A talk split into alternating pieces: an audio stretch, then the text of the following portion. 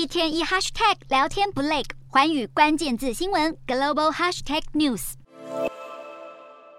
就在其中选举不久前，美国的主流社群媒体 Twitter 才在马斯克的手下进行了大裁员。现在监督组织表示，裁员让 Twitter 平台对于错误资讯通报的反应速度大幅减缓。换句话说，在人力不足下，Twitter 现在需要更多时间来审理裁决那些违反政策的推文内容。误导性的社群贴文在 Twitter 和 Facebook 上四处流窜，普遍的错误资讯像是计票延迟就意味着选举诈欺，或是投票机有问题就代表选票被篡改。譬如目前传出投票机故障的亚利桑那州，被部分右翼人士抓住机会，正广泛宣扬诈欺阴谋论。甚至还出现了疫情大流行是被精心策划用来操弄选举的论调，错误资讯的水准让人担忧。美国国土安全部旗下的网络安全和基础设施安全局声明，选举官员近几年开始处理越来越多来自国外敌对势力的虚假资讯，因为担心投票过程可能被干预，要成立投票日行动中心，跟全美公司部门合作监控其中选举。